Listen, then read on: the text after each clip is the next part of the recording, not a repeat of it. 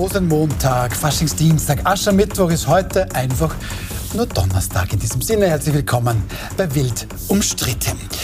Der politischen Aschermittwoch ist ja fleißig gepoltert worden. Aber welche Konsequenzen hat das eigentlich jetzt im Wahljahr? Dann besprechen wir Hass und Hetze, die scheinen tatsächlich überhand zu nehmen, wird unsere Gesellschaft womöglich wirklich immer aggressiver. Und morgen findet wieder einmal dieser wild umstrittene Akademikerball in Wien statt. Und ja, da besprechen wir auch warum das die Gemüter so hochgehen lässt. Das besprechen wir mit Barbara Todt. Frau Todt, schön, dass Sie da sind. Historikerin, Buchautorin und Journalistin bei der Wochenzeitung. Danke für die Einladung. Schön, dass Sie da sind. Zum ersten Mal bei uns ein sehr herzliches Willkommen, Gerhard Jarosch. Sie sind sehr spannende Person in der Litigation PR tätig. Das bedeutet, Sie begleiten die öffentliche Kommunikation bei Gerichtsverfahren. Sie waren seinerzeit Staatsanwalt und auch Präsident der Internationalen Staatsanwältevereinigung. Mhm. Schön, dass Sie bei uns sind. Dankeschön. Und und Eva Klawischnik, natürlich ehemalige Bundessprecherin der Grünen, dritte Nationalratspräsidentin und sehr hochgeschätzter, wild umstritten Gast. Schön, dass Sie da sind. Dankeschön. Thema 1. Nach dem politischen Aschermittwoch schreibt die Kronenzeitung heute Kanzlerkampf an drei Fronten. SPÖ, ÖVP und FPÖ haben da ihre Anhängerinnen und Anhänger für die kommenden Monate quasi eingeschworen und sich einander wenig Nettigkeiten ausgerichtet. Frau Klawischnik, äh, Neos und Grüne haben da nicht mitgemacht. Ähm, können die keine Pointen schreiben oder warum machen die nicht mit? Ich glaube, ein bisschen haben sie es schon versucht. Also die Neos haben, glaube ich, vorher eine Pressekonferenz ja. gemacht, wo Beate Mendel-Reisinger gesagt hat, ich beteilige mich nicht an diesem Männer irgendwas. Mhm. Ja. Ähm, auch die Grünen haben versucht, mit Themen irgendwie was zu setzen. Aber es ist doch ein, ein Dreikampf der Großen. Und es geht um, denke ich, den Platz zwei. Der Platz zwei ist, glaube ich, extrem entscheidend für die sozusagen zukünftigen Koalitionsgespräche, wer auch immer da die Nase vorn hat. Also die, die Nummer zwei bestimmt den Kurs. Also das mhm. ist so meine These für den heutigen Abend. Ja, mhm. ja aber dann bringt so ein politischer Aschermittwoch hier Benefits? Weil es haben ja auch viele Beobachterinnen und Beobachter gesagt, so haben wir eh schon alles gehört. Das war es halt nochmal der Aufguss ja, gestern. Also ich, ich finde, es ist Folklore. Mhm. Ähm, es hat ja die, die FPÖ, Jörg Haider hat das importiert mhm. in den 90er Jahren aus Deutschland kommend. Äh, und jetzt, aus welchen Gründen auch immer, machen ÖVP und SPÖ es auch. Ähm, vielleicht, weil sie es halt nicht der FPÖ die Nachrichtenlage an dem Mittwoch überlassen wollen.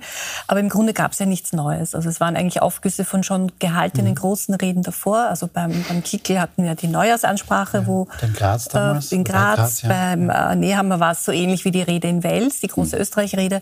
Und der Babler hält eigentlich immer die gleiche Brandrede, die er auch am Parteitag gehalten hat. Mhm. also insofern war da inhaltlich eigentlich nichts Neues und von der Inszenierung her fand ich es jetzt auch nicht so, so überragend. Ähm, ja, Folklore. Mhm. Auch für Sie einfach Folklore und ja. SPÖ, ÖVP machen das halt mit, weil es die FPÖ so groß macht. Also das kann ich irgendwie nachvollziehen, dass Sie das nicht wollen, dass die FPÖ das alleine besetzt, äh, gerade an diesem Tag.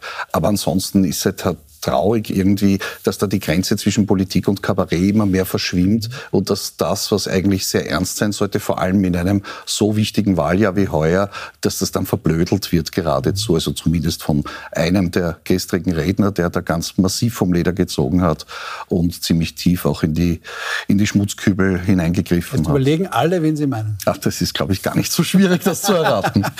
okay, aber Frau Klawischek zum Kanzler-3-Kampf, weil das mhm. da jetzt hier so genannt wurde. Wir hatten ja tatsächlich gestern die Situation Babler gegen Kickel und Nehammer. Kickel ein bisschen gegen Babler, deutlich mehr gegen Nehammer. Und Nehammer selbst, der lässt Babler eigentlich spart ihn fast aus und mhm. sucht da quasi die Entscheidung zwischen ihm und Herbert Kickel. Herbert Kickel aber hat genau damit wiederum seinen Spaß gehabt. Hören Sie mal. Das wird keine Entscheidung zwischen ihm und mir so wie das ein gewisser Herr in Wels gemeint hat. Ich rede von demjenigen, der sich auf seiner eigenen Veranstaltung zum Nebendarsteller degradiert hat, weil der Hauptdarsteller in Wels, das war ja auch ich. Ich war zwar gar nicht dort. Ja, Lizenzgebühren mhm. überlegt Herbert Kickel jetzt schon zu verrechnen. Ja, also ich habe mir die Mühe gemacht, auch wirklich diese Reden anzuhören. Mhm. Ja? Ähm, und ich finde, es war bemüht. Es war nicht wirklich witzig. Also kein Vergleich zu Jörg Haider. Mhm. Also er, er, hängt da wirklich hinten nach. Ähm, er bemüht sich so irgendwie, dieser witzige Volkskanzler zu sein. Es gelingt ihm einfach nicht. Mhm. Ähm, ja, ich kann nur einfach sagen, schlecht. Also es tut mir wirklich leid. Mhm. Ähm, also selbst die Fans dort, ich glaube, sie haben am Anfang zumindest bemüht geklatscht, aber ich glaube, äh, auch dort war das ähm, spürbar. Er ist nicht der wiederverkörperte Jörg Haider. Mhm. Versucht er das denn? Jörg Haider zu sein oder versucht er einfach Herbert Kickl zu sein? Ich glaube schon, dass er da sehr stark dem nacheifert, die, diese starke Führungsspitze zu sein, dieser von allen geliebte Mensch. Ich kenne ihn nicht persönlich, mhm. äh, aber ich glaube, dass er das unbedingt braucht, auch geliebt zu werden von den Menschen. Und er versucht das halt mit einer Methode, die wahrscheinlich nicht wahnsinnig zielführend ist für die Mehrheit. Frau Todt, Sie sind eine sehr feine Beobachterin der Innenpolitik. Will Herbert Kickl geliebt werden? Andere sagen, ähm, na, das will er vielleicht nicht.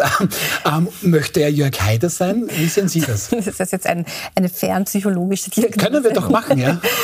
ähm, gut, Eva, glaube ich, die kennt ihn länger und weiß vielleicht besser, ob er geliebt werden will. Nein, ich, ähm, ich glaube nicht, dass er geliebt werden will. Mhm. Äh, er hat nicht dieses spielerische, auch durchaus charmante, das ein Jörg Haider hatte. Mhm. Ähm, auch eine gewisse Leichtigkeit, die Jörg Haider hatte, fehlt Herrn Kickel.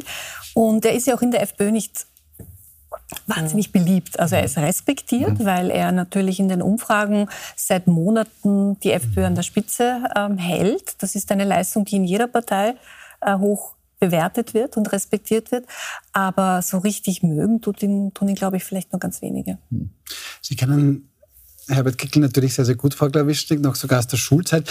Aber ist da wirklich so ein bisschen das Modell, die müssen mich nicht mögen, die müssen mich nur achten und auf mich hören?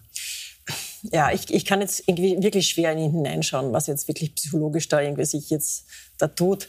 Ähm, ähm, Faktum ist, glaube ich, dass er ähm, sich auf einer sehr sicheren Position weiß, weil die FPÖ wird äh, mit sehr hoher Wahrscheinlichkeit Nummer eins sein. Ja? Und es geht jetzt wirklich darum, wer Nummer zwei ist. Und er kann jetzt damit spielen. Also er kann also diese ähm, Ambitionen der anderen ausspielen. Er kann das irgendwie thematisieren. Also er, er ist, ist, eigentlich auf der Siegerstraße sozusagen. Also er hat nicht viel zu verlieren. Ob der jetzt 28 oder 31 Prozent hat, ist ziemlich egal. Aber es kommt jetzt im Moment nach den derzeitigen Umfragen niemand an ihn ran, um diese Position 1 wegzunehmen. Und das ist schon eine sehr komfortable Position. Ja. Das, was Sie jetzt sagen, wird Bundeskanzler Karl Nehammer ein bisschen weniger freuen. Herr Jarosch, ähm, das war in Klagenfurt mhm. in der Messehalle dann dort. Und da hat sich dann Karl Nehammer betont staatstragender mhm. gegeben. Also eigentlich Herbert Kickl kaum angesprochen. Und hören wir da mal ganz kurz rein. Ich denke, mehr oder weniger versucht auch seine eigene Partei quasi zu positionieren. Eine bürgerlich-Mitte-Rechtspartei, ja, eine bürgerlich-Mitte-Rechtspartei wie die Volkspartei. Die anderen sind oft rechtsextrem. Wir sind bürgerlich-Mitte-Rechts. Das ist ein gravierender Unterschied und wir lassen uns vor allem diesen Begriff nicht von den Extremen nehmen. Das braucht es so dringend? Weiß die ÖVP nicht, wer sie ist? Also ich glaube schon, dass die ÖVP seit längerer Zeit in einer gewissen Sinnkrise ist, dass sie sich also zwischen der alten schwarzen ÖVP mit der christlich-sozialen Tradition, mit der türkisen, fashion, jungen wie auch immer man das bezeichnen will, äh, Kurz-ÖVP, da gibt es ein Riesenspannungsverhältnis. Auch zwischen den einzelnen Bünden gibt es das natürlich, zwischen Modernität und, und, und, und starker Tradition.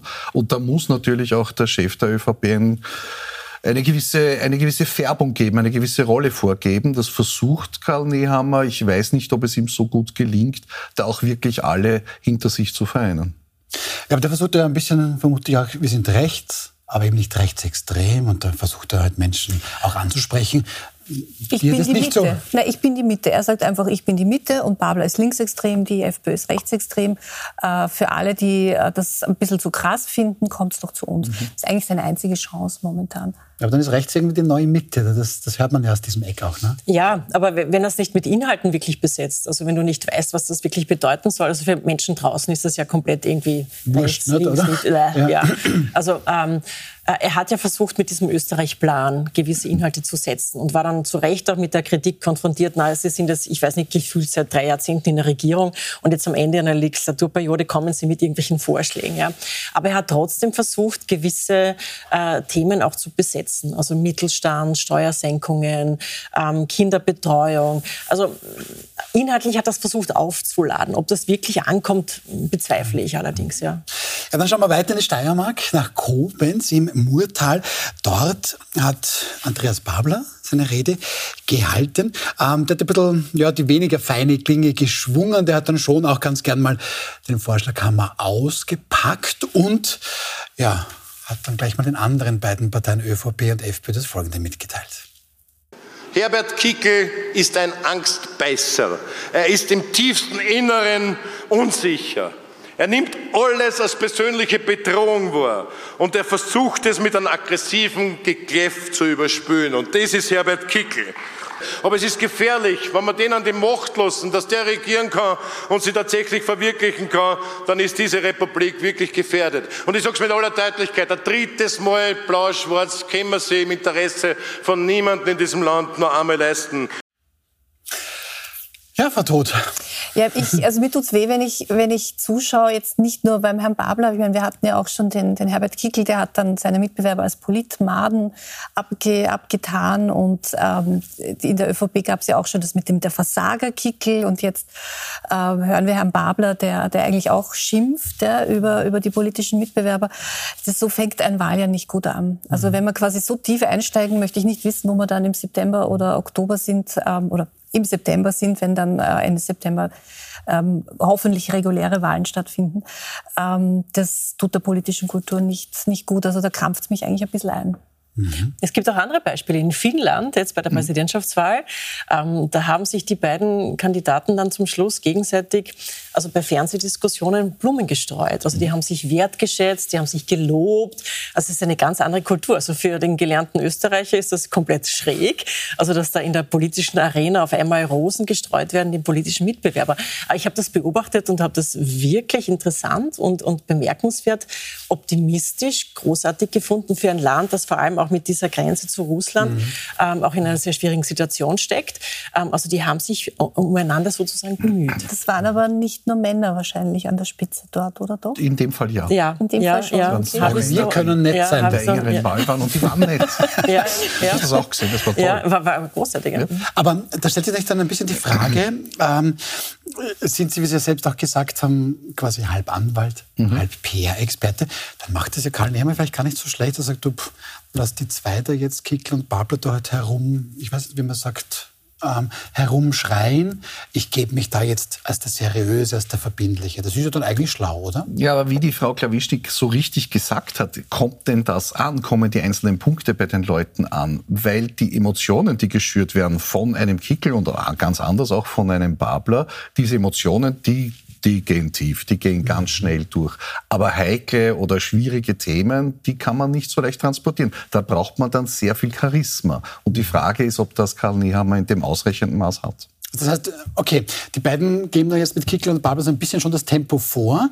Und, und da besteht dann für Nehammer die Gefahr, da mithalten zu können? Also ich glaube schon, dass es die richtige Strategie ist zu sagen, ich mache da nicht mit. Also ich versuche ja. mich jetzt staatstragend ja. zu geben. Das finde ich absolut richtig, weil damit hat er unter den dreien, die ja um Platz zwei tatsächlich kämpfen und der eine, der halt versucht, irgendwie den Platz eins noch weiter auszubauen. Also unter diesen drei Männern hat er ein Alleinstellungsmerkmal dadurch, dass er sich eben bedeckt hält, ruhig hält und staatsmännisch gibt. Kanzlerbonus in irgendeiner Form ja. müsste man den ja oder soll, ja. muss er den ja auch einsetzen und das mhm. ist, ist der Versuch. Genau. Ich tue mir nur schwer, mhm. weil einerseits eben, also ich finde, es ist nicht, ähm, es ist nicht stringent, weil er macht natürlich diesen, diesen Kanzlerbonus, ähm, diese Statur. Ähm, gleichzeitig hat er auch Dinge beim Österreich-Plan angesprochen, wenn es geht um Migration, wenn es geht um Integration. Integration heißt Anpassung. Migration habe ich überhaupt kein Problem. Wenn ihr sagt, das sind freiheitliche Themen, da stehe ich dazu. Also da fährt er dann wieder einen, einen Kurs, wo alle Expertinnen und Experten sagen, das ist von der FPÖ eigentlich nicht mehr zu unterscheiden. Mhm. Und das mhm. passt halt für mich nicht ganz zusammen. Mhm. Und deswegen bin ich mir nicht sicher, ob es dann am Ende aufgehen wird. Ja, das ist einfach ein bisschen dieser Versuch, was wohl Sebastian Kurz ja auch gemacht hat. Wir sind halt die nettere FPÖ, kann das sein? Genau. Und bei Sebastian Kurz, ähm, das ist ja das große Trauma oder das große, ähm, die große Versuchung für die ÖVP. Sebastian Kurz gelang es ja, rund 250.000 Wähler von der FPÖ zur ÖVP zu holen. Mhm.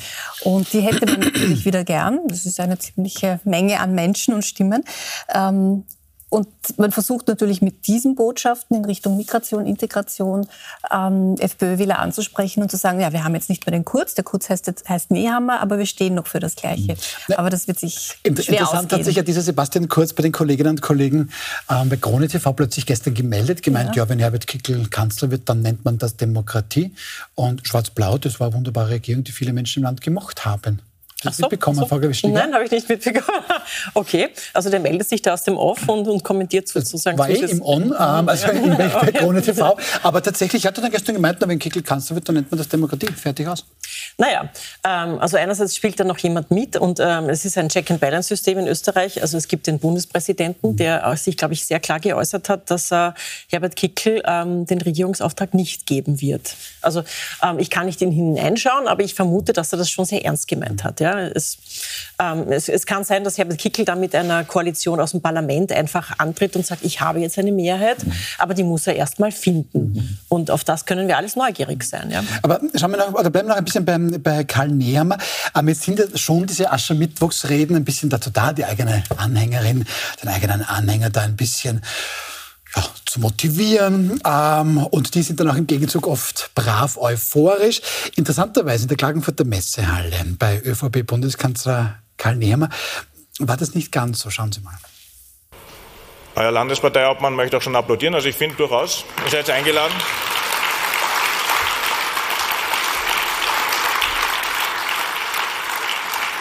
Ihr werdet sehen, trotz fortgeschrittener Zeit, das mit den Applaudieren wird sich immer mehr einspielen. Ja, das ist, ein bisschen, das ist ein bisschen, wenn man sagt, mein Witz war gut, warum lachst du nicht? Äh, ich finde das ganz witzig, was er da gemacht hat. Ja? Ich meine, ähm, so locker kennt man ihn gar nicht. Also ich finde, das, das war eher ein Stärkesignal. Also ich finde das sympathisch. Ich, ja? ich glaube, er ist einfach nicht diese natürliche Rampensau, die da hinausgeht und dann tausend Leute unterhält und das taugt ihm und das macht ihm so richtig Freude. Das spürt man, dass ihm das nicht so Freude macht. Er macht es, weil es Teil des Jobs ist, natürlich, das gehört dazu. Er kann ganz gut reden. Ich nehme schwer an, dass er einige Rhetorikseminare Seminare besucht hat. Er, hat sicher er, ist, er ist Rhetoriktrainer. Er, er war ja, er war ja Rhetoriktrainer in der ÖVP Niederösterreich. Aber dieses natürliche, ich will da raus mhm, und ich will jetzt die Massen überzeugen, das kommt bei ihm Aber das hat Herbert Kickel eigentlich auch nicht. Auf eine andere Art schon, auf, auf seine ganz eigene Art, die halt mit ein bisschen mehr, sagen wir mal, Würze oder besser bezeichnet Gehässigkeit funktioniert. Mhm. Hm. Andreas Babler ist da ja eigentlich sehr, sehr euphorisch. Der scheint das ja an sich ganz gut zu machen. Aber interessanterweise gibt es da bei der SPÖ gleich den nächsten internen Wickel der wortgewaltige Gewerkschafter Josef Mukic kritisierte Andreas Babel in dieser Woche durchaus scharf, sieht er seinen Kurs in mehr als nur einen Zweifel. Andreas Babler hat dann heute wie folgt reagiert. Am Rande einer Pressekonferenz sagt Andreas Babler, in der Partei, da muss man sich erst gewöhnen, dass jemand Neues an der Spitze steht, der angetreten ist, um ein klares Profil vorzugeben. Herr Jarosch, wie klar ist denn dieses Profil, wenn es offenbar auch die eigene Partei nicht ich glaube, dass sein Profil tatsächlich relativ scharf und klar ist. Das, manchmal kommt es mir vor wie eine Juso-Fantasie aus den frühen 1970er Jahren. Also ähm, Jungsozialisten, das müssen wir sagen. Ja, äh, und, und, das, das zieht er beharrlich durch äh, mit, mit ganz klaren Ansagen. Ob man die jetzt mag oder nicht, ist eine andere mhm. Frage, aber er hat eine, eine stark in der SPÖ stark links verortete äh, Politik mit ganz klaren Vorstellungen über Steuern, über Leistungen des Staates und, und viele Dinge mehr. Ähm, Allerdings ist halt anderen in der SPÖ, dem wirtschaftsnäheren, dem rechteren Flügel, um dieses blöde Wort zu gebrauchen, ganz klar, dass man damit erstens einmal nicht wahnsinnig viele Stimmen weiter erreichen wird, als die, die man ohnehin kriegt. Und zweitens, dass es nachher für Koalitionsverhandlungen sehr, sehr schwierig wird, wenn man sich hier zu sehr einzementiert. Ja, wir sagen schon Unterstützerinnen und Unterstützer von Andreas Babler, ja, was erwartet man von einer SPÖ? Da darf doch ein Linker vorne sein. Ähm, natürlich, äh, aber man muss sich halt auch einig sein, dass es so ist. Ob es das vor, richtige Links ist. Ja, nein, mir kommt vor, ähm, also wie Herr Babler an die Spitze kam, das war ja durch Zufälle oder durch, also der Prozess war ja, war ja äh, durchaus bemerkenswert. Und ich habe so den Eindruck gehabt, ähm, die eigentlichen Machtpersönlichkeiten ähm, in der SPÖ, haben sich dann gedacht, okay, den richten wir uns schon her. So wie sie sich mhm. Pamela Rendi-Wagner halt als mittige Person, bei der war es leichter, ähm, nach vorne gestellt haben. Ähm, Herr Babler lässt sich aber nicht so frisieren und herrichten. Der macht einfach sein Ding. Insofern ist er authentisch, da gebe ich Ihnen recht.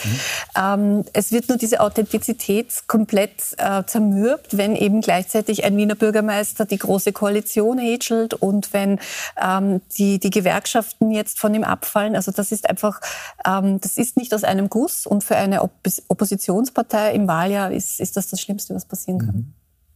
Also ich finde, ähm, also so hat sich ähm, Pamela Rendi-Wagner nicht herrichten lassen, wie sich ähm, Babel jetzt herrichten lässt. Weil ich meine, dem wird von allen Seiten ausgerichtet, äh, mit wem er koalieren darf und mit wem nicht. Also ich finde, das ist ähm, also eine Partei im wirklichen Chaos im Moment. Also du mhm. kennst dich überhaupt nicht mehr aus. Also wenn du das wirklich verfolgst, der eine sagt, ähm, also ich meine, er hat zuerst mal gesagt, er will mit der ÖVP nicht, wo du dich ja schon mal fragst, okay, ja, mit wem dann? Ja? Ähm, dann kriegt er ausgerechnet, vielleicht mit Teilen der FPÖ, die sind ja doch nicht nicht so böse. Ähm, und das alles gleichzeitig. Also, also ich finde, die haben wirklich eine Rüttelstrecke und eine Baustelle, die, ähm, die, die nicht gelöst ist. Also wie, wie, wie soll das ähm, in einem Wahlkampf sich in irgendeiner Form beim Wähler und bei der Wählerin irgendwie anfühlen lassen? Wofür stehen die jetzt wirklich? Ich habe wirklich keine Ahnung mehr. Ich bin da wirklich ratlos. Mhm. Dazu kommt noch, ja, nein, das, das kann ich auch nicht lösen, außer dass man sich intern irgendwie auf den Backel haut und überlegt, wie machen wir denn das klug? Aber das große Problem kommt ja auch noch, dass trotz seiner linken Positionierung, also ganz linken Positionierung, bei der Wahl, also bei beiden Wahlen, äh, die, die SPÖ-Stimmen verlieren wird in viele Richtungen. Also zu den Grünen, wo es ja auch einen linkeren Flügel mhm. gibt, aber ganz sicher zu, zu Vlatzny und seiner Bierpartei mhm. und, und äh, zu den Kommunisten, wenn die denn bundesweit antreten, wovon man heute schon ausgehen darf. Mhm.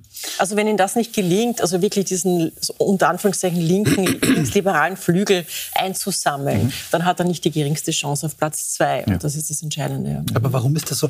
Weiß nicht, also hier am Tisch kennt man das, glaube ich, Sie zu Hause ja vielleicht auch. Da gibt es ja einen Monty Python-Film, die jüdische Volksfront, nein, die Volksfront von ja. Judäa. Ähm, ja, genau warum, sind die Linken, warum sind die Linken da so ungeeint? Das gibt's ja nicht. Aha, ja, okay. Also, scheinbar ein größeres Problem. Ja, aber, nein, also nein, aber die Rechten haben es relativ einfach. ÖVP, ich bin jetzt nicht so extrem wie die FPÖ und die FPÖ sagt, ich bin eigentlich auch nicht extrem, ich habe nur Recht. So, zusammenkramt.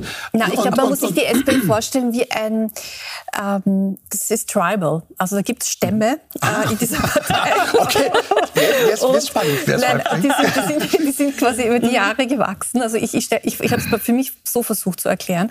Ähm, und da sind wirklich viele alte Konflikte und viele alte Rechnungen, die zum Teil beglichen wurden, zum Teil nicht. Und so entsteht, entsteht eben dieses, diese, diese Kakophonie, die wir jetzt erleben. Aber er ist ja gerade angetreten äh, mit dem Ansatz, äh, ich bin nicht Teil dieser Konflikte. Ich bin irgendwie sozusagen was Neues, ich verbinde alles. Ja? Mhm. Aber gerade jetzt zerfällt das alles wieder. Ich glaub, er und, und, und jede Landesorganisation richtet äh, den Parteichef aus, mit wem er koalieren darf. Ich meine, äh, sorry, ich habe das ja auch alles erlebt, mhm. aber denen würde wirklich, ich weiß nicht, die, äh, ja, die Akten vor die Tür stellen. Also ich meine, wie gehst du damit um? Ja, du kriegst ununterbrochen ausgerichtet, mhm. was du darfst und was du nicht darfst. der Wähler und die Wählerin kennt sich nicht mehr aus. Mhm. Für die jüngeren Zuseherinnen und Zuseher, ähm, die Monty Python vielleicht nicht kennen, Game of Thrones. Das würde eigentlich auch ganz gut passen. ja, ähm, für die SPÖ, danke an den Hinweis, aus der Regie. Aber wir wollen das gar nicht das nur auf die SPÖ schieben. Ähm, auch bei der FPÖ ist natürlich nicht immer alles einstimmig. Frau Klawischnik, Bundesparteiobmann Herbert Kickel und der oberösterreichische Landeshauptmann Stellvertreter Manfred Heim-Bugner die stehen schon auch für unterschiedliche Strömungen innerhalb der FPÖ. Ähm, und auch beim Getränk sind sie nicht so ganz einer Meinung. Hören Sie mal hier. Echte Männer trinken echtes Bier, ex, liebe Freunde, auch mit allen Waffenstudenten. Das habe ich jetzt gebraucht, weil ich mich schon ein bisschen gefurchten habe, dass uns der Manfred Heimbuchner möglicherweise an die Bierpartei abhanden kommt bei dem Zug, den er da heute entwickelt hat.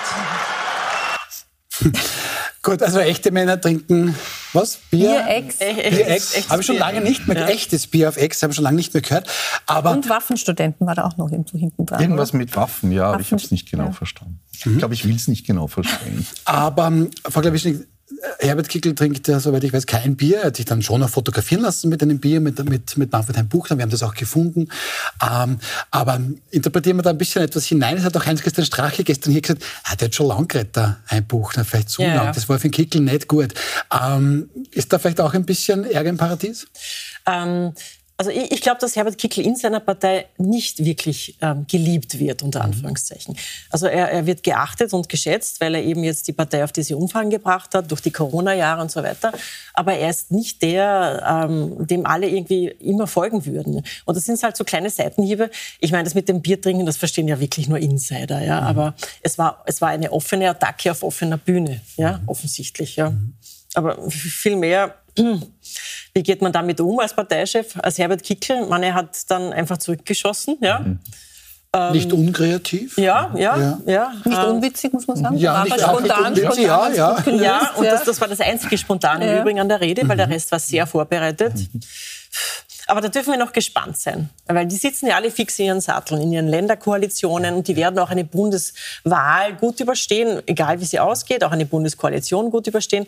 Länder sind immer ähm, bequemer angelagert als, als eine Bundespartei. Äh, also, so wie ich es verstanden habe, die, ähm, war das ja auch ein Signal quasi an die, an die Burschenschafter, mhm. äh, innerhalb der, der FPÖ, die schon eine, eine wichtige Rolle haben, weil sie ähm, Akademiker sind, weil mhm. sie immer dann, wenn die FPÖ in die Regierung kommt, meistens sozusagen das, das Rückgrat bilden. Also mhm. da werden dann die Leute in den Club, da sind sehr viele Juristen dabei, nicht? die kommen dann in den Club, die kommen in die Kabinette. Das sind Menschen, die halt Verwaltung können, die, äh, Rechts, äh, die Rechtslage kennen. Deswegen sind die schon wichtig, auch wenn sie jetzt unter Kickel nicht so vielleicht die, die Rolle spielen. Und er selber ist ja auch kein Burschenschafter. Also da hat ihm der Heimbuch noch ein bisschen ausgerichtet, na, du bist ja keiner von, von uns. Ähm, Weil echte Männer trinken echtes Bier. Ja, ja, und das ist noch die Frage, ist man schlagend oder nicht. Also da, da waren viele Botschaften an, an Kickel, ja, aber, spielerisch. Ja, also aber, keine offene Rebellion, weit davon entfernt, sondern mhm. einfach, um ihn vielleicht zu erinnern, wir sind mhm. auch noch da, du wirst uns noch brauchen, mhm. wenn du an der Macht bist. Mhm. Okay, aber Sie haben ja schon ein bisschen so, so auch Blick in die Zukunft. Ähm, wie wird es denn da jetzt im Wahljahr weitergehen? Weil wir haben jetzt da diese drei großen Parteien quasi, diesen Dreikampf um den Kanzler, wie das eben die Krone geschrieben hat. Ähm, am Ende des Jahres sitzen die dann noch alle im Sattel? Also das ist mit hoher Wahrscheinlichkeit anzunehmen, dass sie bis zur Wahl jedenfalls einmal da sind. Das ist ganz klar. Da wird vorher nichts passieren, weil ich, mich hat das schon einmal jemand gefragt, ob der Babler das durchhält bis zur Wahl. Die SPÖ kann sich das nicht erlauben, jetzt da das Pferd zu wechseln äh, während des Rennens.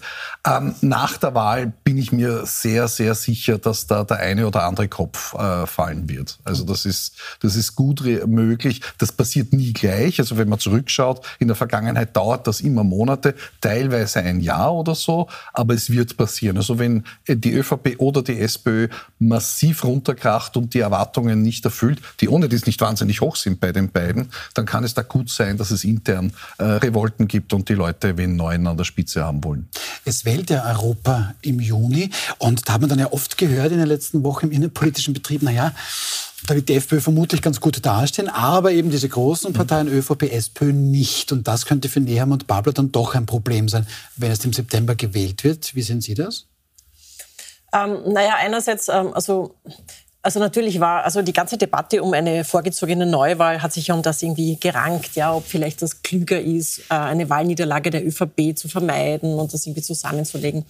Aber ich glaube, es kann in beide Richtungen gehen. Also selbst wenn, wenn die ÖVP ähm, da stark verliert, es kann, es kann einerseits eine, eine Demotivierung sein, aber andererseits auch eine Motivierung sein, dass man sagt, okay, jetzt erst recht, im Herbst jetzt erst recht. Mhm. Also ähm, ich würde da jetzt keine Prognosen abgeben. Ja? Wir werden sehen, also die Europawahlen, die ÖVP wird massiv verlieren, das ist, glaube ich, klar. Ähm, die FPÖ wird massiv gewinnen. Die waren bei 17 Prozent. Das war Ibiza. Das war, und das war ja, also das, mhm. ja. Und ob das wirklich dann die, die Steine wirklich ins Rollen bringt, ja, ich glaube, da wird man möglichst versuchen, schnell wieder zur Tagesordnung überzugehen. Mhm. Also das heißt, ja, Augen zu und durch und ich glaube auch, es wird einen Riesenunterschied geben, in wie können die Parteien ihre Wählerschaft überhaupt motivieren, zur Europawahl ja. zu kommen. Da gibt es einen gewaltigen Unterschied zwischen mhm. der Europawahl und der Nationalratswahl. Mhm. Und da wird es einzelnen Parteien nicht besonders leicht fallen, vielleicht auch der FPÖ sogar, mhm. weil die Leute das Thema Europa ohne dies nicht wahnsinnig interessiert. Mhm. Und da könnte man vielleicht ganz andere Ergebnisse sehen dann tatsächlich als auch bei der Nationalratswahl. Das ist ein ganz wichtiger Punkt, ja. weil eine Wahlbeteiligung von unter 50 Prozent ja. ganz was anderes ist als eine Wahlbeteiligung von 75 Prozent. Ja. Also das sind hunderttausende Wählerunterschiede. Na gut, wenn Sie einverstanden sind, Frau Todt, dann Absolut, schließen wir hier mal ab ne? und schauen mal kurz in eine Pause. Danach geht es, ich finde es sehr spannend, weiter. Dann wollen wir nämlich schauen, was ist denn da eigentlich los in unserer Gesellschaft. Äh, zumindest gefühlt, überall Hass und Hetze und sehr, sehr unversöhnlich, wie wir teilweise miteinander umgehen. Warum ist das so? Können wir daran was ändern? Und dann sprechen wir auch über den Akademikerball, der ja morgen in Wien stattfindet. Bleiben Sie bei uns.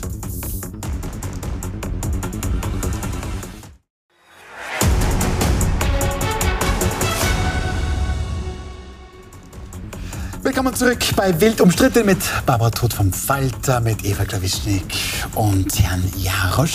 Zum ersten Mal bei uns. Fühlen Sie sich wohl soweit? Ja, sehr. Sehr gut, hervorragend. So netter Gesellschaft. Wunderbar. Na warten Sie, die Sendung ist ja noch nicht zu Ende. ähm, so, Sie haben Sie mitbekommen, es hat sich der Bundespräsident sogar zu äh, Wort gemeldet vor diesen Aschermittwochsreden der gestern und hat dann quasi in einem offenen Brief das Folgende auch gesagt.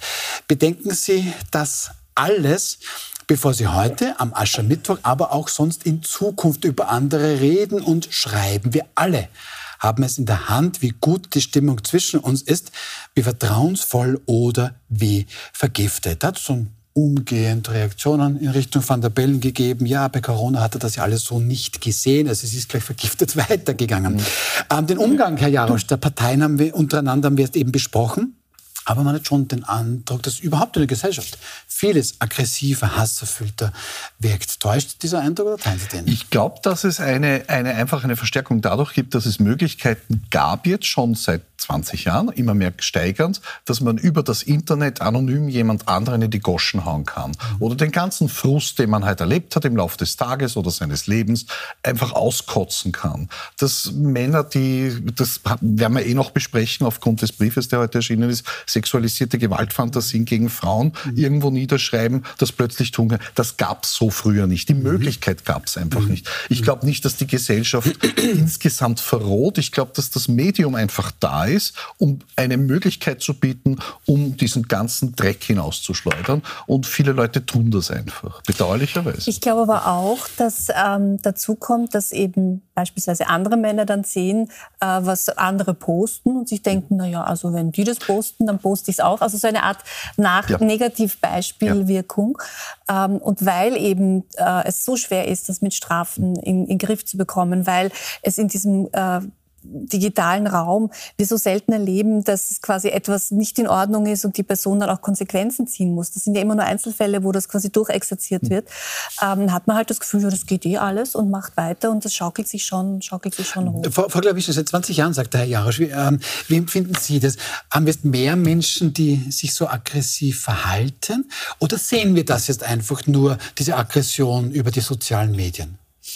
Ich kann es ich kann's nicht beantworten. Also ähm, ich habe mich nur ähm, entschieden, also wie das bei mir wirklich eskaliert ist, und das hat begonnen in der Flüchtlingskrise 2006, 2007 ähm, dann auch wirklich gerichtlich gegen wirklich alle vorzugehen. Also ich habe mich absolut bewusst dafür entschieden, nicht mehr Opfer zu sein. Also von diesen Ver mhm. Vergewaltigungsfantasien und du mögest von, ich weiß nicht, 20 Schwarzafrikanern und so weiter. Also brauche ich jetzt nicht weiter ausführen. Ähm, und meine großartige Anwältin Maria Windhager, ähm, wir haben das dann auch so gemacht, dass wir dann tatsächlich, wenn wir Recht bekommen haben, in diese Ortschaften gefahren sind und das Bußgeld oder was auch immer angefallen ist, dann dort einer örtlichen Einrichtung ähm, zur Verfügung gestellt haben, um auch wirklich ähm, äh, zu zeigen, also erstens, es war jemand hier aus der Community, also das ist jemand von eurem Ort, der das gemacht hat. Und zweitens, wir geben es einer Einrichtung dort, ob das jetzt eine Kinderbetreuungseinrichtung war oder eine Flüchtlingseinrichtung, ähm, um das in irgendeiner Form auch ähm, ja, sichtbar zu machen. Ja. Ähm, wir haben das, ich, ich weiß nicht, wie viel Verfahren, also sicher mehr als 50 haben wir das mhm. gemacht. Ja. Ähm, es ist nicht besser geworden. Mhm. Ähm, und ich kann auch nicht sagen, ob, ob, der, ob der Hass jetzt stärker ist oder, oder weniger stark ist oder ob die sozialen Medien dazu jetzt wirklich was beigetragen haben. Ähm, ich finde nur, man darf sich ähm, dem nicht einfach ergeben. Also man muss sich wirklich zur Wehr setzen. Aber es haben sehr viele Menschen den Eindruck, Herr Jausch, mit denen ich zumindest spreche, ähm, dass sie sich gar nicht wehren können, dass sie auch dann immer wieder hören, wenn sie zum Beispiel zu den Behörden gehen, ja, dann lesen sie heute das nicht im Internet. Also, und dass ja auch die Geschichte ist, wenn jetzt jemand bei mir, weiß nicht, die Scheibe einwirft im Geschäft, Dann kommt die Polizei und schaut sich das an.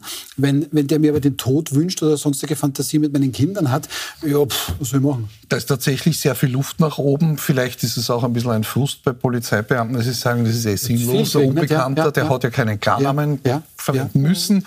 Das kann schon sein. Trotzdem mhm. ist es ihre Pflicht, das aufzunehmen. Das wissen die grundsätzlich auch. Aber es ist unangenehm, die müssen blöde Formulare ausfüllen. Am Ende führt es mit hoher Wahrscheinlichkeit zu nichts.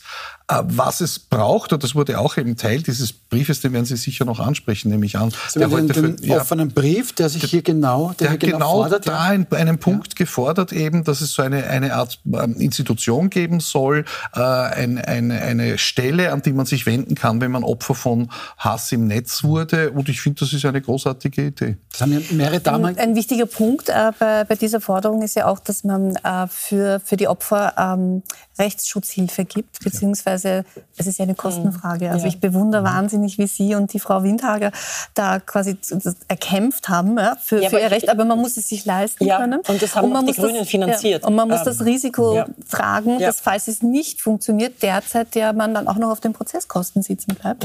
Und das ist eben, also in Ihrem Fall, Sie hatten die Partei hinter sich. Wenn es mich betrifft, habe ich einen mhm. Verlag, mhm. den Falter hinter mir, die mhm. natürlich äh, Kosten übernehmen. Aber was ist mit, mhm. mit Privatpersonen, mit mhm. Künstlerinnen, mit Einzelpersonen? Mhm. Ähm, die Rechtsschutzversicherung deckt, glaube ich, auch nicht alles ab in so einem Fall, wenn man eine hat. Also das, das sind auch ökonomische Themen, die dahinter stehen. Und ähm, ja, Klarnamenpflicht ist wahrscheinlich eh das Thema, das man dann als ja, nächstes muss anspricht. Gleich ja. Fairerweise dazu sagen, man bleibt nicht auf den Kosten sitzen, wenn man obsiegt in diesem Verfahren. Das genau, aber, wenn, man, wenn man, man muss, ja. man muss, man muss gewinnen. in dem Verfahren. Das und das ist ein Risiko, das halt viele nicht eingehen wollen nicht, oder auch nicht können. Nicht so viel Rückhalt oder so viel ökonomische Ressourcen hat. Einige tausend Euro, die da schnell einmal zusammenkommen. Mehr als das bei, einem, bei einem kurzen Verfahren sind es ein paar tausend.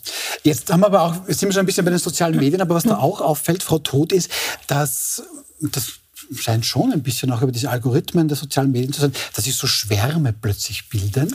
Ja, und das ist auf einmal wir gegen die anderen und, und dieser eine Schwarm macht das und der andere Schwarm macht das andere. Ähm, sind wir gespalten deshalb? Naja, wir sind äh, bis zu einem gewissen Grad äh, ausgeliefert äh, großen Tech-Unternehmen, die mit Algorithmen diese Emotionen auch steuern können auf diesen Plattformen. Und die Algorithmen kennen wir aber nicht. Ähm, und ich finde, das ist eigentlich eine, eine komplett ähm, absurde, undemokratische und gefährliche Situation, äh, dass quasi Tech-Unternehmer sagen können, ich drehe jetzt an der Schraube, ich, ich möchte jetzt mal ein bisschen mehr das Gift fördern.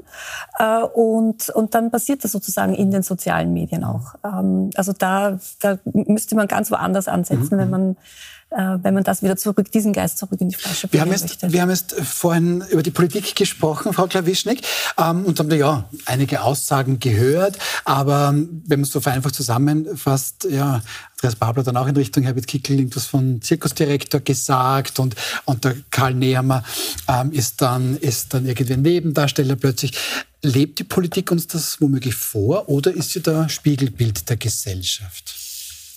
Ähm ich glaube, dass sie dann schon eher eine, eine führende Rolle hat. Also diese ähm, Tiervergleiche, also mhm. dieses Abwerten des mhm. anderen. Mhm. Ähm, also das, ich weiß nicht, ob das ähm, überall wirklich so in dieser Form so, so stattfinden muss. Ja? Ich glaube, dass dadurch ähm, Menschen, die ein Problem haben oder sich mit anderen nicht wohlfühlen, nicht eher ermutigt werden, etwas zu machen. Also ich glaube, wenn du das auf der oberen Ebene so vorlebst, dann musst du auch damit konfrontiert sein, ähm, dass, ähm, dass das die Gesellschaft auch wirklich zurückspiegelt. Und das, das sehe ich im Moment schon. Ja. Mhm. Ähm, es kann auch anders gehen. Also wir haben äh, andere Wahlkämpfe, wir haben das vorher kurz, kurz besprochen, also in Finnland, ähm, wo man sich wertschätzend gegenübertritt, also wo man sich in irgendeiner Form auch, auch lobt oder würdigt und wertschätzt. Aber ähm, das ist bei uns gar nicht der Fall. Ob das irgendwie mit, dem, mit diesem sehr tollen Bildungssystem in Finnland zu tun hat, wäre da auch eine Frage, aber das ist eine ganz anderes, andere Thematik. Hochwahrscheinlich. Womöglich. Ja, aber der aber, Ton macht schon die Musik, oder? Ich ja. meine, wenn die Politik etwas vorlebt mhm. und wenn die Politik es so vorlebt, wie sie es jetzt im Wahlkampf macht, mit den Tiervergleichen, mit Schimpfwörtern, ja. ähm, dann spiegelt das, oder färbt sich das natürlich auch ab, wenn man sagen kann, na ja, wenn der Kanzler so mhm. redet oder wenn, ja, wenn der FPÖ-Chef so redet, warum soll ich dann, dann nach der Schrift sprechen? Ja? Genau, aber ist, ist, ist da etwas verloren gegangen, äh, wenn wir da zum Beispiel bei Finnland sind? Ähm, es gibt schon Menschen, die sagen, Sie sind nicht meiner Meinung, mhm. Sie sind spannend. Mhm. Weil meine Meinung kenne ich ja schon. Mhm. Um, und das haben wir verloren. Und heute ist ja. schon nicht meine Meinung außer. Es ist weniger geworden, das glaube ich schon auch. Und es gibt diese, also einerseits unterschreibe ich das sofort, dass das von der Politik natürlich vorgelebt werden muss auch, weil das schon ein Verstärkungsfaktor ist. Wenn die da oben, wenn man immer so blöd sagt, sich so aufführen, dann muss ich das auch tun. Mhm. Andererseits haben wir auch, glaube ich, das ist bedauerlicherweise, ich habe vier Jahre in den Niederlanden gelebt, mhm. die Szenen, die ich dort auf der Straße erlebt habe, die waren, wenn zwei Autos in eine komische Situation gekommen sind oder ein Auto und ein Radfahrer, haben sich beide entschuldigt. Das gibt es in Wien nicht so. Äh, und da gibt's, ja, ja, Und deswegen der Vergleich, mit Finnland, geben, der Vergleich mit Finnland hat sicher nicht nur mit der Schule zu tun dort, sondern auch mit der Mentalität und mit der, mit dem, mit der kulturellen Geschichte eines Landes. Und da ist bei uns doch deutlich mehr Aggressivität da im Alltag, befürchte ich. Aber das wird halt noch verstärkt durch Führungspersönlichkeiten. Ja, und wenn dann auch noch solche ähm, spezifische Dinge dazukommen, ich meine, eine Umweltministerin als Ökohexe sozusagen zu be beschreiben. Also das ist, da gibt es keine inhaltliche Auseinandersetzung, sondern die wird einfach nur abgewertet, mhm. weil sie eine Frau ist mhm. und weil sie halt in der Politik mhm. ist. Ökohexe. Ich meine, mhm. ähm, was ist das für ein Vorbild? Ja? Mhm. Also Danke, genug davon. Ja? Oder dieser unflätige Begriff damals, wer mit Ariel mit Vornamen heißt, kann ja, Ach, hat nichts die, ja, die ja. weiße Weste ja, und genau. Ariel Musikant. Ja. Äh, das war auch ein klarer antisemitischer Code meiner Meinung nach. Also es war wirklich bedauerlich. Okay, ich lerne jetzt leider dass das nicht besser wird irgendwie. Aber gut, wir thematisieren das mal und, und einigen wir uns auf das. Also selbst wenn es jemand anderer Meinung ist, dann kann man das durchaus wertschätzend dann auch damit umgehen. Sie haben auch gesehen, wir haben einige Hotlines eingeblendet. Es gibt sehr wohl Stellen, wo man sich einfach hinwenden kann und auch wenn einem da ein bisschen zu viel wird, wo einem dann auch geholfen wird. Das ist uns auch wichtig ähm, zu sagen. Und da schauen wir zu unserem abschließenden Thema. Morgen Freitag ist es wieder soweit. Für die meisten ist einfach Wochenende. Für die anderen ist dann wieder mal dieser wild umstrittene Akademikerball. Der findet wie jedes Jahr in der Wiener Hofburg statt. Frau Tod und jedes Jahr sprechen da Kritikerinnen und Kritiker von einem nicht ganz ungefährlichen Vernetzungstreffen der europäischen Rechtsextremen. Wenn dem so ist, warum findet dieser Ball dann überhaupt statt? Also ich war ja selber schon mal dort Sie als Journalistin, dort, ja. als beobachtende Journalistin. Ähm, es ist eigentlich ein eher durchschnittlich schöner und äh, aufregender Ball. Also ich fand das jetzt Woran nicht... messen Sie das? Oder äh, an, an, naja, an, an Blumendekor, so, an, an, den Roben. Also Na, es ist jetzt... Also können die Treppco, die dann singen? Nein, nein. Ähm, also nein. es ist, es ist, wenn man dort, wenn man dort ist, also es ist eher, eher banal. Ähm, es ist vor allem öffentlich. Also ein Vernetzungstreffen, da stelle ich mir eher sowas vor, was wir in Potsdam erlebt mhm. haben, wo, wo man in einem Landhotel äh, geheim, konspirativ ja. sich mhm. trifft und dann Gelder einsammelt. Ähm, ich persönlich, also es gibt viele Standesbälle. Ähm, man muss jetzt keine Freundin der Burschenschafter sein, aber ich gestehe ihnen zu, dass sie auch sich treffen und mhm. Walzer tanzen und halt untereinander sich ähm, da feiern. Ich habe damit eigentlich nicht so ein Problem. Äh, wenn dort natürlich äh, strafrechtliche Dinge passieren, mhm. wenn dort Sachen gesagt werden, die nach dem Verbotsgesetz relevant sind oder Verhetzung sind oder ähnliches. Ich bin mir sicher, die Polizei hat das gut oder der Verfassungsschutz Aber, hat das gut unter Beobachtung. Ähm, ich, ich finde diese Einladung interessant, Herr Jarosch, denn wenn dem so ist, dann stellt sich mir die Frage, okay, die Wiener Innenstadt, schauen wir uns das an, die wird dann morgen einmal mehr zu einer nicht mal kleinen Sperrzone. Mhm. Also da gibt es dann rund um die Wiener Hofburg, wo dieser Ball eben dann stattfindet, ein Platzverbot, da gibt es Polizeisperren. Warum dieser Aufwand? Wir hatten das in den äh, 80ern bis in die frühen 90er hinein beim Opernball auch. Da haben sich sehr viele ich muss jetzt nicht unbedingt in Kastel stecken, aber es waren grundsätzlich eher jüngere, sehr linksdenkende Menschen ähm, bemüßigt gefühlt, dass sie damit Flaschen werfen müssen und ähnliches mehr. Ähm, jetzt haben wir dasselbe verlagert zum, zum Akademikerball. Äh, ja, also in einer Demokratie soll jeder das Recht haben, seine politische Meinung auch gegen etwas äußern zu dürfen, indem er, er und sie sich versammeln und, und demonstrieren, ist schon in Ordnung. Äh, da gab es aber doch relativ viel Gewaltbereitschaft in der Vergangenheit. Und deswegen greift die Polizei da so massiv durch. Mhm. Es soll, wie, wie, Sie gesagt haben, soll jeder für dagegen etwas sein dürfen, solange das innerhalb der Gesetze ist. Es gibt da aber auch ein bisschen Aufregung um ein Posting der Hochschülerinnenschaft, die da eben zum Beispiel dann meint, Burschenschaften das Tanzbein brechen. In diesem gleichen Posting heißt dann noch weiter etwa Nazis aufs Maul. Es gibt da Aufregung, weil da einige sagen, das ist ja, Aufruf zu Gewalt. Andere sagen, so ernst muss man es auch nicht sehen. Wie sehen Sie? Naja, also gut, wir sind eine liberale Demokratie. Wir werden es aushalten, dass auch deutschnationale Burschenschaften ihren Ball ähm, stattfinden lassen. Ähm, wir werden es auch aushalten, dass ähm, ähm, junge Menschen auf der Uni dann dagegen irgendwie vorgehen. Ähm, also ich finde, das ist alles so im Rahmen von einer lebendigen Demokratie. Mhm. Ja. Also ähm, ich würde da jetzt irgendwie nicht irgendwie eine, eine große Strickqueste draus machen. Ja. allerdings, ich, ich finde, es ist international Mal schon auch noch eine Thematik. Ja? Also wie, wie sieht Wien und Österreich eigentlich aus, wenn wir ähm, also diese, diese deutschnationalen Verbindungen dort irgendwie einfach so ihre, ihre Sachen machen lassen. Ja? Ähm, also das, das beschäftigt mich schon. Also unter welchem Licht ähm, stellen wir die, die Republik Österreich, die Hofburg, die ja wirklich ein, ein, einer, der sozusagen das, das Herz der österreichischen Demokratie auch irgendwie darstellt. Ja, daneben ist gleich der Bundespräsident. Ja.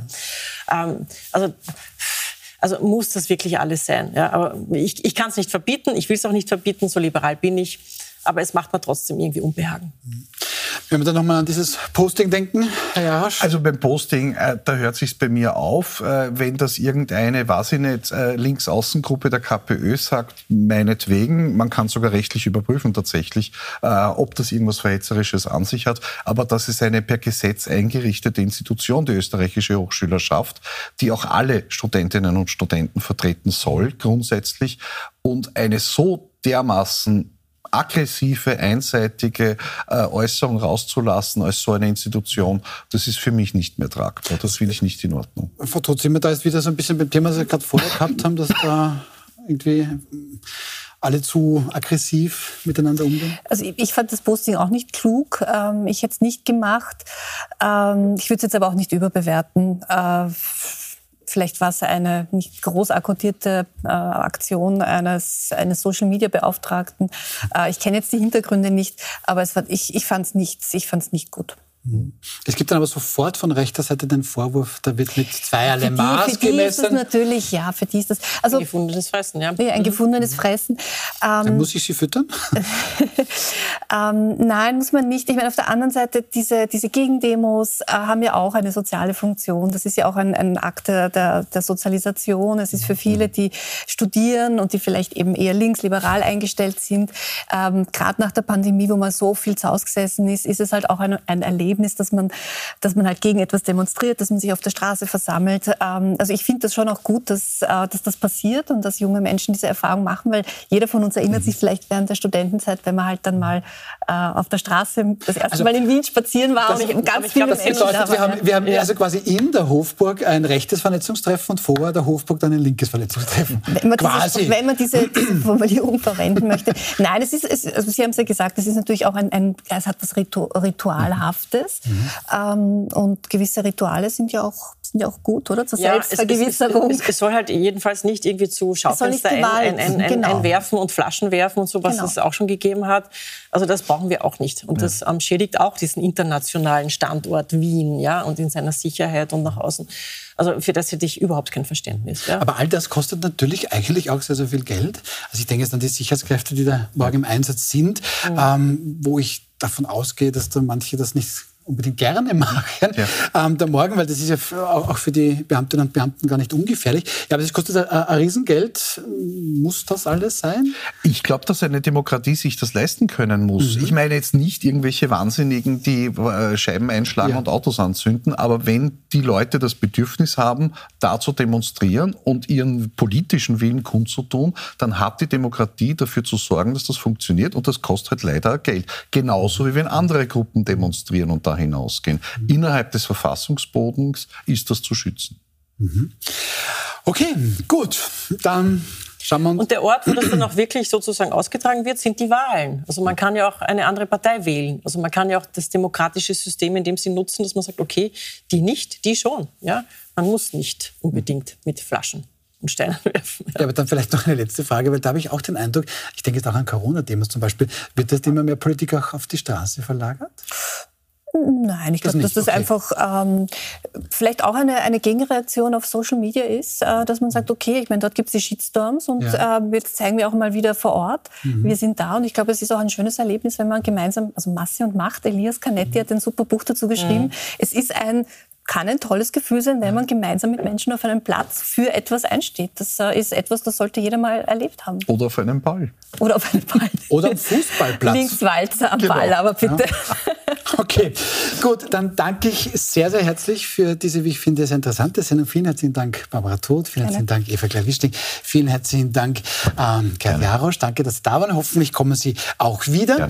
Ähm, jetzt gehen wir quasi ins Wochenende mit Wild umstritten. Darf Ihnen aber noch sagen, wer dann am Montag wie gewohnt um 21 Uhr ähm, bei uns sein wird. Unternehmensberater Gerald Gerstbauer, Kurierjournalistin Johanna Hager und FPÖ-Urgestein Andreas Mölzer. Schönes Wochenende. Bis Montag.